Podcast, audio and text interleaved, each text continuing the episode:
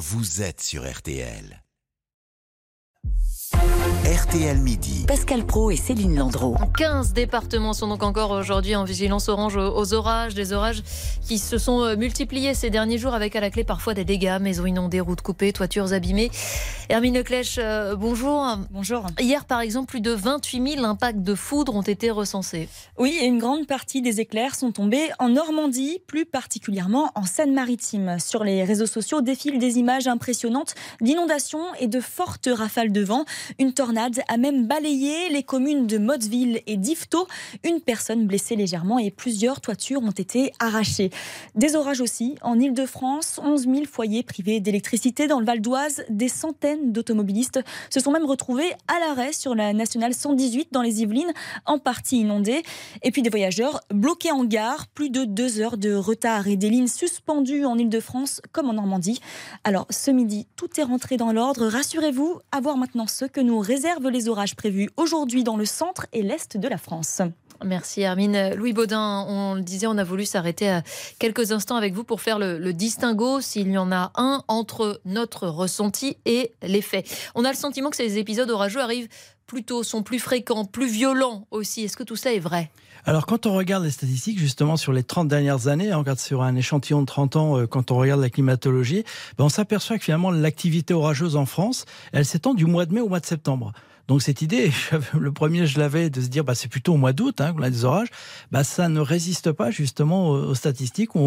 Du mois de mai jusqu'au mois de septembre, les fréquences hein, de ces orages ou encore de l'activité électrique sont à peu près comparables.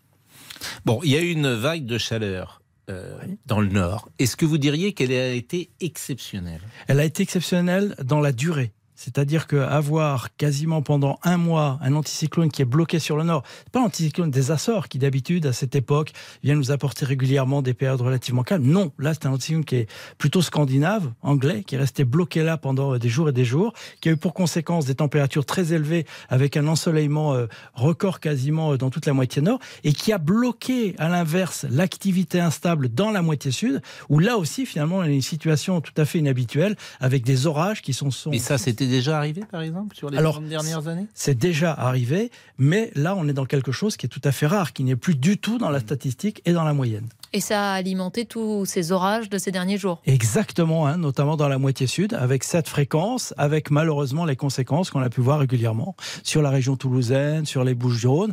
Rien d'exceptionnel dans les quantités, si ce n'est dans la durée. Là, effectivement, ça s'est reconduit pendant des semaines et des semaines, ce qui là est très rare. Mais est-ce que c'est un signe du réchauffement climatique selon vous? C'est ça qui est toujours difficile sur euh, l'interprétation de ces séquences. C'est bien que vous puissiez me poser cette question, Pascal, parce que c'est fondamental de bien distinguer les deux choses. Un événement particulier en météorologie, que ce soit dans la chaleur, dans l'orage, dans le froid, dans les épisodes de froid, il, en, y en aura de nouveau en France. Mais c'est pas ça qui compte maintenant pour estimer le réchauffement climatique, c'est la moyenne que l'on fait de semaine en semaine, de mois en mois, d'année en année, où là, inéluctablement, la température moyenne à la surface de la Terre grimpe. C'est ça qu'il faut. Dans l'hémisphère nord comme dans l'hémisphère sud Comme dans l'hémisphère sud. C'est la moyenne de toutes les stations répertoriées officielles qui, dans le monde entier. Et par exemple, sur les 40 dernières années en France, elle a augmenté de Elle a augmenté de 1,1 degré. Voilà, depuis la moyenne du début du XXe siècle.